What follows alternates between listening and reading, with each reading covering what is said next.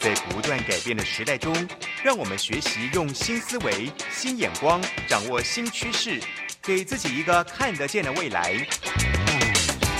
欢迎收听《魅力学习，看见未来》，李文娟主持。让我们一同纵览资讯潮流，掌握最新的趋势观察与生活情报。听众朋友，早安！欢迎准时锁定《魅力学习，看见未来》节目，我是主持人文娟。今天呢，在播音室里面跟文娟一起聊天的呢，真的是一位呃非常非常老的朋友，我们大概十九岁就互相认识了。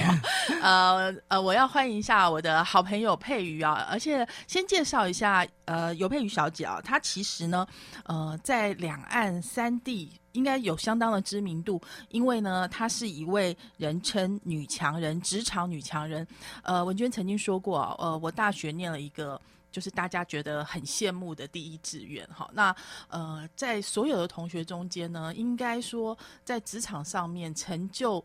嗯，斐然的这一位呢，就是佩瑜，因为呢，他呃很年轻的时候就进入了这个呃行销体系，然后在 Unilever 做到高层，后来呢，他去美强生，就是叫美赞臣哈，做到了这个大中华区的总裁。好，那这位女强人呢，现在呢，就是呃。等于说已经退休了，回到台湾哦，然后展开这个第二人生。所以我们今天很开心哈，请到佩瑜，佩瑜早安，早安文娟，各位听众朋友大家好，我是佩瑜。文娟讲的我都不好意思，可是是事实啊。就大家呃，我们是让佩瑜聊一下，因为呃，魅力学习看见未来呢是一个职场的节目，那有很多的上班族哈，应该在一。般的，如果呃这样讲好了，如果我们是以职场成就作为追求目标的话，你应该是很多人的 role model 啦。你也不用客气，这样子 就是怎么样一步一步的逐梦踏实来到那个位置。那来到那个位置之后，又遇到了什么事？好，因为我们这样讲说，嗯，我跟佩宇，我们大概是嗯透露一下年龄没关系啦，没事没事儿，我们是五十加哈，但是五十加就可以进入一个啊。等于说财富自由，然后退休阶段，应该 很多人非常非常的羡慕啊。那佩瑜就是做到了，所以我们而且他的前半生的职场生涯也令人觉得嗯很精彩，所以今天一定要来呃，文娟非常开心，请到佩瑜来分享，而且。大家呃这样讲好了，就是我觉得佩瑜就是一个非常温暖的女生。大家不要以为女强人都是很凶很恰的，不是哈。我先让她自己讲好了，好不好？好好好好，我其实很害怕人家说我是女强人，可是大家会把这个标签贴在你身上。我知道，嗯，我知道，嗯呃，我先稍微介绍一下自己好了。呃，我跟文娟是大学同学，然后呃，大学毕业以后，我就是念台大商研。嗯，然后后来就因为对行销学比较有兴趣，那时候就进入了呃是是呃英国一家公司叫联合利华，我想很多行销界的朋友大家也知道。嗯，那在那边其实就是从嗯小小的助理开始做起 那样，然后一路做到行销部的呃协理，后来公司有一个外派的机会。那其实那时候很多在外商公司的人都很希望说能够外派出去。那那时候是流行外派到大陆。哦。那我那时候就是有有一点小小自己的想法，觉得不想说自己以后只是在会说华文，嗯嗯，地方呃地区工作，我希望能够体验更多不同国家的文化，所以。几次大陆外派的机会我都没有接受。那后来第一次外派机会就是去泰国。嗯，那泰国真的是美食之都，大家应该都很喜欢。文娟应该有很多心得。配配 另外一个身份，他也是美食爱好者，真的啊，他的兴趣跟我有部分重合，这部分最多的。对，然后所以就惜家带眷的。我那时候女儿已经四岁了，然后就到泰国工作。后来在泰国待了五年。嗯。然后，呃，中间也有到第二家公司，就是我后来刚刚刚刚文娟讲的，在台湾叫美强生，呃，是一家美商公司，米中省。大家如果有小孩就知道，应该都有吃过他们的产品，就是奶粉，对对对对对，婴幼儿的第一品牌吧。对我女儿也是喝他们家奶粉，很有信心。嗯呃，在泰国待了五年，然后后来就是呃又被外派外派到。呃，公司的总部，美国总部在芝加哥附近。嗯，对，所以后来又到美国住了几年，嗯，然后后来公司又外派我回中国，所以绕了一圈又回到中国。那在广州工作了将近六七年，就说那个大中华区的 headquarter 在在广州，对，所以我就从那时候行销学，嗯，后来就转成做总经理的工作，等于就是跨部门的一些协调，啊，那。总共在台湾外面就流浪了将近十五年，对，所以应该算是刚刚刚刚文娟讲的第一人生，大概算算是二十五年的外商生涯吧。嗯，那我们要不要从 Unilever 开始讲？因为可能一般的听众朋友不太晓得，说其实它算是一个巨头吧，就是所有的快消品。对，都你你要不要数一数一些牌子，让大家有一个概念？就说像是大家常常用的力士洗发精啊，多芬沐浴乳啊，呃，庞氏护肤用品，甚至家喻户晓的白兰洗衣粉、熊宝贝柔软巾都是他们家的，还有立顿。大家应该能理解，快消品就是要跟普罗大众做宣传，所以说在行销上面，它的力度是非常大，它控的预算也是很大的。所以我们刚刚讲说，佩瑜其实在 Unilever 里面创下台湾人升迁。最快的记录，对不对？这个没有去比较，你太客气。但是现在，因为其实 Unilever 外商训练出来这一批行销高手，后来开枝散叶，对，到各个公司很重要的公司去当一把手、二把手都有。所以，要不要谈一下你们在这段阶段受到训练是什么？对，嗯，其实我们真的是台湾比较幸运的一批，我觉得文娟，因为我们那个年代算是经济蓬勃发展，嗯。然后那时候中国还没有很强，所以嗯，很多资源都会到台湾，外商很肯在台湾投资，嗯，训练人员，甚至把一些世界的一些案子都拿到台湾先做，好像一个。Pilot Market 就是实验。试试行的一个地方，这样子。对，那如果成功，再到其他大的国家去。而且当时大家都想要敲开中国的大门，对，所以就觉得哎，用台湾人很好用。对对，然后很多去中国要上市的产品都先在台湾测试，所以我们那时候我觉得受到最好最好的训练就是什么都做，嗯，就是从产品没有，然后创意的发想。然后研发跟研发团队一起合作，甚至产品配方，嗯，然后怎么到工厂里面去把东西做出来？那各种行销的手段，嗯，呃，甚至新品牌，嗯，呃，像可能很多很多朋友不知道，多芬当初是一块香皂，嗯，但是多芬洗发精第一罐多芬洗发精就是台湾人做出来的，嗯而且是在台湾第一个市场上，对，所以我们那时候就是很幸运，因为。其实，如果你是职场生涯刚开始的人，你你能够获得最大的帮助，就是有很多机会，嗯，让你去训练，对，让你去做。大家应该晓得说，其实你看起来是一个产品经理，好像 title 没有很大，可是你负责的权力却很大。就是你要晓得那个香皂变成洗发精，全世界有多少人用那一罐洗发精，它的。呃，行销预算是多少？然后包括说你怎么去跟生产端去呃沟通，然后通路各种策略。所以说，其实很年轻就可以控这么大的预算，是一件很难得的事情吧？所以这是为什么大家急着要，但是外商也很竞争激烈，对不对？非常非常，所以都是很棒的人。所以外商到底在乎些什么？你们要有什么？人格特质，或者说就是在职场上，我们必须要能够 fulfill 的，就是才可以像这样一步一步一步的往上这样子。对，嗯，我觉得一个学习能力是蛮重要的。对，因为嗯，如果你毕业了到到职场去，你就知道很多东西是学校没办法教的。嗯，那你如何能够在一个环境里面主动快速的学习？嗯。那把学习的东西运用出来，然后这个是非常重要，所以这是第一个我想到的。那第二个可能是在人际关系上面吧，因为其实不大容易，你要处理很多各种呃跨部门的协调啊，甚至跨国的呃沟通，所以一个但基础的英文能力一定要有，但是怎么样能够让别人愿意信任你，跟你合作，嗯，这也是蛮重要的。哇，所以我们。知道说，其实不管现在您在哪里，也许跟佩瑜一样是非常优秀的，然后有办法到这个大的集团里面工作，或者你可能是在一个很小的单位、本土的一个小小企业，哈，其实都一样。工作态度要学的其实是那个态度。应该刚刚刚大家想说，哎，台大毕业的人，其实台大没有什么了不起，哈，就是，然后一到现在这把年纪还一直讲台大，这是一个训掉的一个观念，所以应该要这样讲。我也许要问一下佩瑜说，因为你们外商已经塞过很多层，有很多优秀的人才在里面，你看到比较容易被淘汰的，是不是就是所谓？自己自视甚高，很难跟人家合作，这是第一个要避免的地雷了。绝对，绝对是，嗯，对，真的是要把自己当成是那个一杯水里面的一半空的状态，嗯，因为世界上。即使到今天，我都没有觉得自己有什么了不起的。我觉得自己不知道的事情太多了。嗯，那所以你要抱着一个任何人，不管是谁，你都可以跟他学习。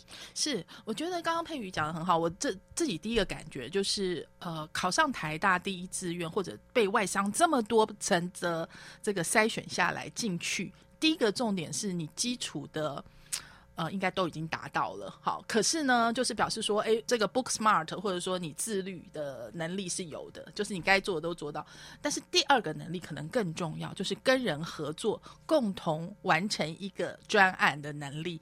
那我们要休息一下，回来再跟佩瑜聊哈。因为其实刚刚讲，不管说你是产品经理的阶段，可能是一个呃多分洗发精，或者说呃你再升上去，那你下面就有好多个产品资源怎么分配，团队。对的人力怎么部件，到后面自己哎又跳出去，直接到一个跨国性的公司做高层主管，那遇到的是全球的决策。好，所以呃中间有什么心态的转换？好，我们休息一下，回来再跟佩宇聊哦。谢谢大家。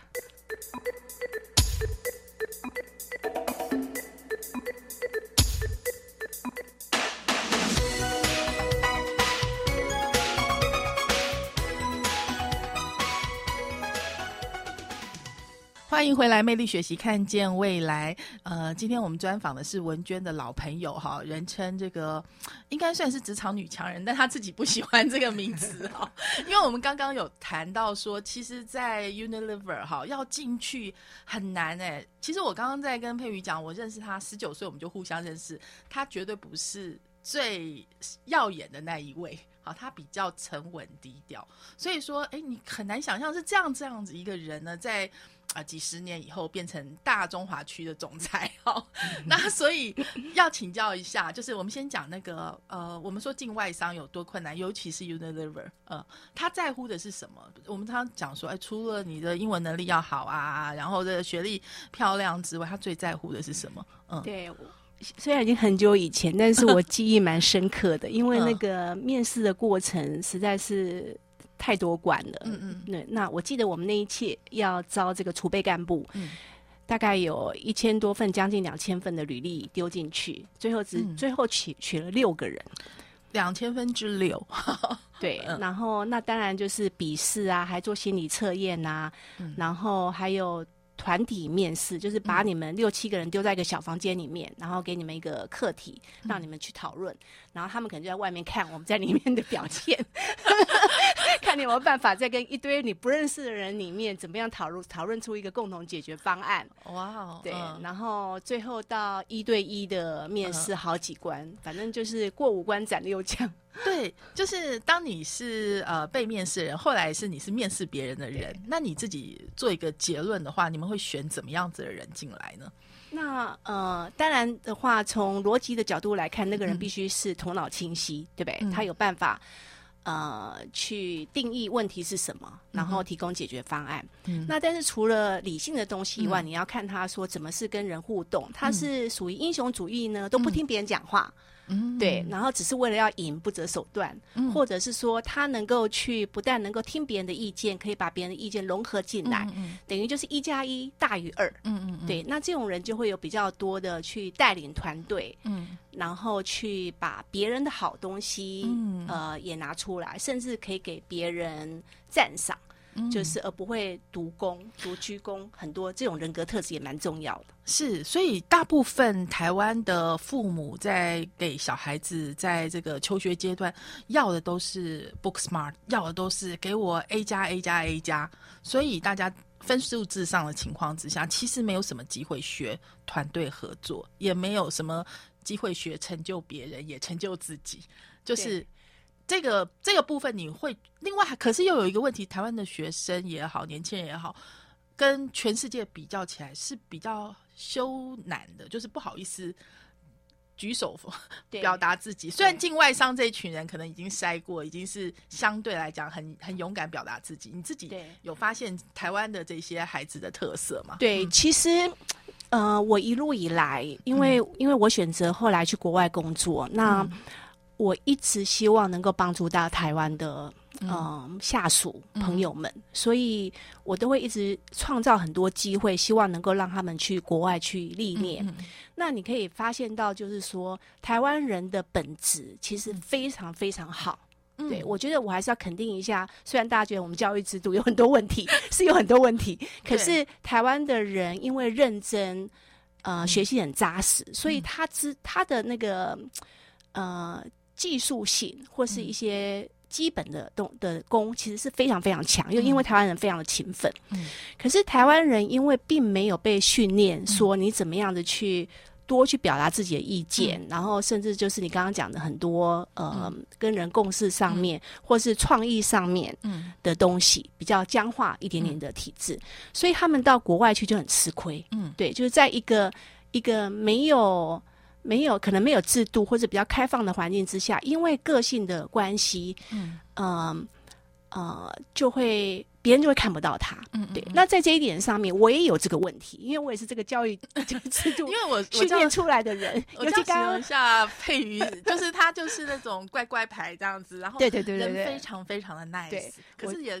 平常不要他说话，他不会多说话。对，基本上基本上我是不大喜欢在群体里面讲很多话的那种人，就是 比较呃，也不能说很内向，可是也不是顶外向的人。对，但是他交代给你的事情，你绝对会做好。如果交代你要讲话，他就会很努力的讲。对，就是就是就是你们想象当中那种小时候书呆子那种 小孩。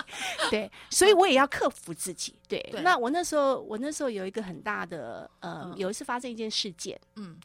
呃，让我觉醒。那个事件就是，嗯，我们有两三个团队在在竞争一个案子。其实我们家的案子 quality 应该是做的最好的。嗯嗯嗯。可是后来是另外一个团队的案子被呃全球传送，就是就是大家都知道他们的案子，可是其实我们的结果最好。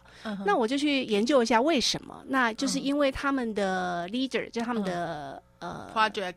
的领导，嗯，对，呃，去做很多的宣传，嗯，就是啊，就到处去跟人家讲他们做的多好啊，等等去炫耀啊，然后所有的什么鸡尾酒会啊，什么他都去参加干嘛？那我当然就不是那种人啦，我们就是点点讲三挖工，对，把自己事情做好就好了。哪一个国家？菲律宾的。为什么这么有印象？有那个图像出来？那各位像我一样，一定都很不屑做做这种事情，对不对？我觉得 就有一个人一直在鸡尾酒会说啊，我们的案子超赞的这样子，我就我们就很不屑做这种事情。可是我后来发现，可是我的团队就受受到伤害了，因为他们做这么好，但是因为我们并没有去把它沟通出去，他们就拿不到他们应该有的 credit，对。啊，那我就觉得我对不起我的团队，那我我就陷入一个常常的思考。我当然不希望自己变成是一个随便去炫耀的人，但是如果我们做得好的话，我们也应该要让别人看得见，因为这件事情影响的不是只有我，是我的团队，而且就没有呃，如果别人看不见你，别人也没有办法从你做的东西去学习东西，或是甚至让他发挥更大的应用。所以那次事件以后呢，我就深自。检讨，然后觉得是说，第一，我必须不能把一百分的东西讲成六十分。嗯嗯嗯。第二，我也不应该把八十分的东西讲成一百分。嗯嗯。对，那这中间就必须抓到一个平衡。嗯哼。所以这次事件之后，下一次你就开始帮自己做自己团队的这些专案，开始做宣传了吗？呃，就是有很多相关的事情，我就会很努力的去做对外的沟通。我就发现，你不应该只是闷闷的做自己的事情，你必须花时间去做沟通。你不要以为别人都知道你在干嘛，或是别人都看得到你，或是你做的事情。嗯，对，那我就会多花心思去做这些沟通的呃工作。但是我也要求自己不要变成那种我不喜欢的人，就是随便乱炫耀，然后把假的东西讲成真的。对，我觉得当自己很重要。你要知道你自己的道德底线在哪边。嗯。可是同时，你也不要妄自菲薄，觉得自己不好，或者是说就闷着气。嗯。对，不去表达自己应该表达的，这是一个很重要的学习。所以到后面呢，就是说你在联合利华，呃，就是被派到了一个呃很重要的位置嘛，对不对？然后呃，在泰国的学习，然后还有就是说，哎，你决定离开行销这个领域，真的去。呃，掌管一整个集团，哈，这个又是另外一个层次，对不对？我们休息一下，回来再跟佩瑜聊，好不好？就是其实每一个阶段，是不是感觉很像过五关斩斩六将？就是每一关需要的这点技巧不一样，然后，因然后你速度又很快，当你很。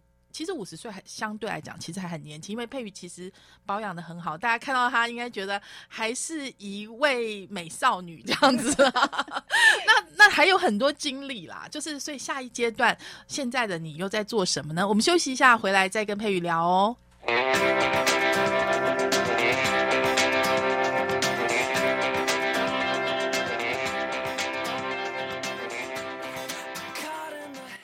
欢迎回来，魅力学习，看见未来。呃，今天我们专访的呢是呃尤佩瑜小姐啊，她其实呢在外商这个领域呢成绩非常的好，呃，包括我们在这个行销泰斗哈，就是快消品的这个联合利华公司的快速升迁，然后后来呢呃外派到泰国哈，那我觉得泰国应该是你职场中间很重要的一个转捩点，你在那里呃遇到了什么这样？嗯。呃，我那时候因为在曼谷工作，可是我带的团队其实是一个呃亚洲团队，就是呃有四个团队跟我报告，一个在曼谷，一个在上海，一个在东京，一个在印度孟买。嗯，然后我们管理的是亚洲三十四个国家，就是我负责的的。的范围，嗯，那所以碰到最大最大最大的考验就是这种跨文化，嗯嗯嗯嗯嗯，跨三十四个国家文化，然后你如何能够在跨文化的环境里面去，嗯，把东西做得最好，而且让人家愿意接受，要有成绩，这个是最大的。他们现在还是放在泰国吗？这么重要的这个？当初是放在泰国，因为大家不要小看泰国，泰国是一个创意非常好的国家，对，有就是有很多的创意。那后来后来公司因为税务的原因，就把。呃，那个研发中心转到新加坡去了，但是我那个年代是在泰国，是，然后所以说管的是三十四个亚洲国家，对，那哇，那你对亚洲的这种文化跟职场跟企业的关系一定很清楚，对不对？就是你比较起来呢，你觉得就是跟。呃，每个国家都些些许不同吗？台台湾的特色在哪里呢？嗯，我我讲我讲两个两个点，两个有趣的那个经验。第一个是第一天，第一天我到泰国上班的时候，我那时候就召开一个九点钟的会议。那因为团队不是在四个不同地方嘛，对，然后就九九点，然后那我当然就是快九点的时候就准备要进那个那个办公室，然后就发现我泰国团队还在外面吃早餐，没有一个人想要进去 那个那个办公。是真的是宅烟烟，然后进去以后打开那个屏幕，你就发现说，那个你一打开屏幕的时候，日本团队已经坐在那边了，不知道坐多久了，早就坐在那边，感觉已经坐了十分钟以上这样子。然后我八点五十五打开那个屏幕的时候，就看到中国团队已经走进来了，他们已经准时九点要在那边，杀气腾腾嘛。然后印度团队还在外面吃，然后一直到九点钟的时候，一那个哦，那不是印度，泰国团队九点钟的时候慢慢走进来，九点十分的时候，印度团队的荧幕上面一个人都没有，为什么？嗯。因为时间在印度是一个不同的事情，对，所以光是九点钟开会，嗯，四个不同地区国家的那个团队对时间的概念就是不一样的，嗯嗯嗯，对，这给我是一个很大很大的冲击啊。那请问中间女生多吗？就是比例？呃，我们还好，我们算因为快消品的行销部女生通常偏多了。哦，对，所以女生还是喜欢 shopping，所以是会最主要有兴趣，男生反而比较少。哦，是，但是也有啊，哈，也有，也有，也有，也有，也有。所以我觉得，像你刚刚讲跨文化，所以对时间的理解不一样，嗯，这件事情其实是很大很大的差别。如果你去印度朋友家吃饭，他跟你约七点，嗯你千万不要七点就到，七点的时候他都还没有准备要接待客人，那我要几点到？八点吗？可能差不多，差不多那样。对，所以他们他们对生活的要求不大一样吧。所以这是第一件我觉得记忆很清楚的事情。那第二件我刚刚讲的有两件，第二件我记忆很清楚的事情就是交代一件事情下去以后，在台湾可能。一个早上东西就办好了，嗯嗯嗯，然后在泰国是不大可能的，嗯嗯，对。然后我那时候刚开始觉得很沮丧，觉得我怎么不断降低自己的标准，嗯，但是他们怎么好像都没有很快的使命必达。你在台湾以为的很多理所当然，当到其他国家去的时候都不是这样的。然后我觉得佩玉有一个蛮有趣的点，就是跟一般的台湾人不一样，就台湾人喜欢成群结队，你知道吗？然后你感觉。你都单枪匹马去一个陌生的领域、陌生的一个产业去开发，有这样的感觉？你自己是一个不怕挑战的人，是不是？嗯嗯，我倒是没思考过哎，但是就是，嗯，对，就是相对来讲的话，我并不会去害怕去到不熟悉的地方，或是跟不熟悉的人共事，我反而觉得那是一件很有趣的事情。嗯，就是让我更能够去认识更多不同的人呐。嗯，对，看看不同的城市。也因为泰国的这个位置，让你被就是后来的呃，我们讲直接讲没关系，美长生的大老板就是赏识嘛，对不对？所以就是让让你有这个机会，就是来管理整个跨国集团这个部分，可以聊一下吗？就是你觉得呃，因为专注做行销跟控整个集团是不一样的嘛？对，因为呃，大家都知道就会有那种猎人头啊，来来挖角那样。那我那时候决定要离开我很喜欢的这个第一家公司，做后来做了十五年的联合利华，换一家公司。最大的原因是因为，呃，我不想我问我自己一个问题：我我想不想在只有一个地方终老那样子，一直做到退休？那马上第一个念头是不行。不要，然后，然后我后来就觉得是说，不想要让自己在一个已经很习惯的环境里面，我闭着眼睛都知道怎么做，嗯嗯，会发生什么事情。我觉得这样子好像没有斗志，然后日子就是日复一日的一直过下去，那好像变成是一个舒适圈。嗯，对。那那时候三十几岁吧，我就觉得说世界还很宽。嗯。嗯，我不想这样子就做自己熟悉的事情，虽然做的很好，一直做下去，就是因为这样一个小念头，嗯，我就决定再去世界闯一闯，在我还有力气的时候，嗯嗯嗯嗯嗯，是。那所以下一个阶段呢，就是又是一个另外一个完全不同的挑战，对，那就会到一个新的环境嘛，新的公司什么都不一样，那。嗯，那大家一定会觉得是说，哎，那你已经从大公司跳到一个第二个公司，比较是中小型的公司，对，其实也是很大了。你要不要讲一下大致的数字？大家，哎，美金大概是 four billion，这样是多少？四十亿啊，万千万亿十亿，四十亿美金，大概再乘三十，就 是一千两百亿台币。这数字是天文数字，就对。呃，我们那时候觉得比较小了，因为这样一千两百亿台币虽然比较小，这样子一年。好，然后呃，对我来说那时候是跳到一个比较小型的公司，那所以人际关系又不一样，那你一下子就是等于就是全球领导。你说比较小，你要管多少人？嗯。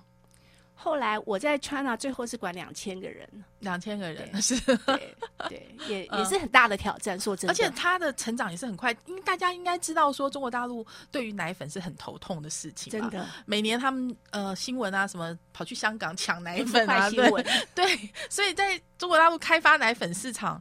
照理说应该很容易才对啊！你们的品牌效应该要很强很强。我背部都是伤痕，都是剑嘛，都是剑。对，其实其实有在大陆工作过的朋友们都知道，它不是一个很单纯的工作环境。嗯嗯嗯，对，就是很复杂。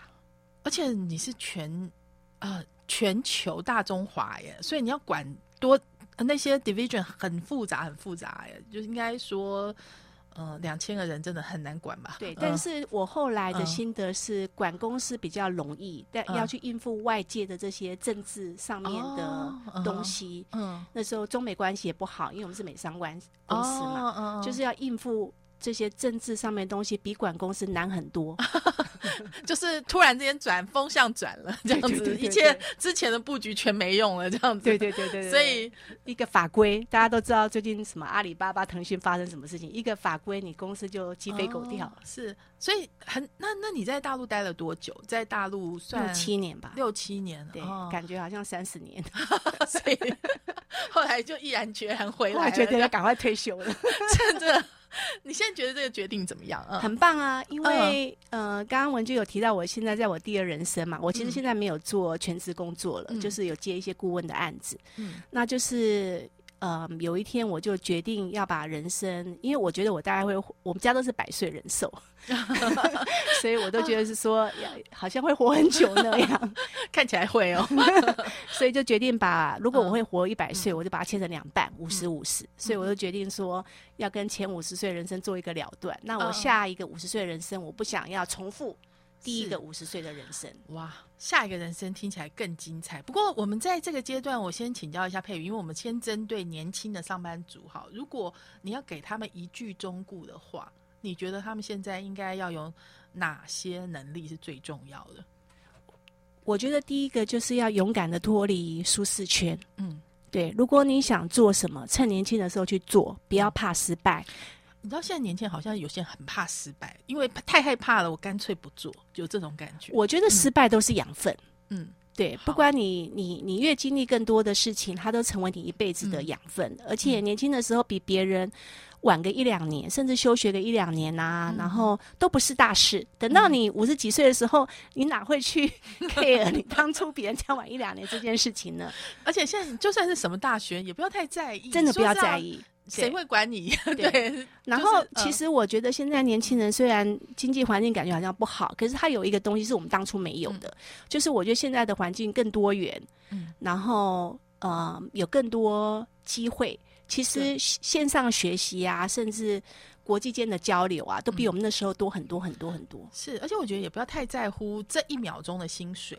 就是应该要在乎的是，我有机会跟谁合作，可以有机会挑战哪些事情，完成哪些事情，跟什么团队一起打过哪些仗，可能这是文娟讲的太对了，这是最重要。所以我觉得佩瑜在数他的这个第一人生的职场，应该有非常多精彩的战役。不过今天魅力学习看见未来，我们时间比较有限哈，我们休息一下，待会这个阶段我们就要请教佩瑜的人生第二曲线，也非常精彩哦。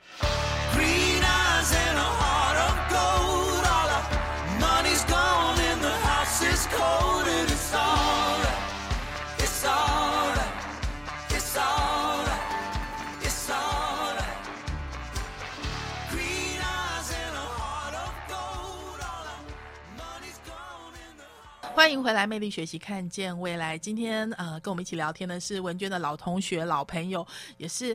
大家都很羡慕啊，这么早、这么年轻就开始过退休的生活的尤佩瑜小姐哈。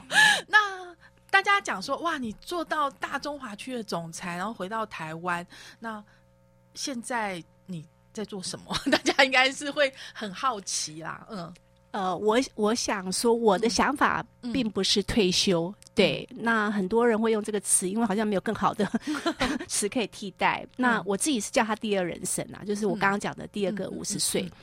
那我那时候呃决定嗯呃有第二人生的时候，我就想说把五十一岁当成是我一岁，就是你想想看，我是一个小 baby，好宝宝。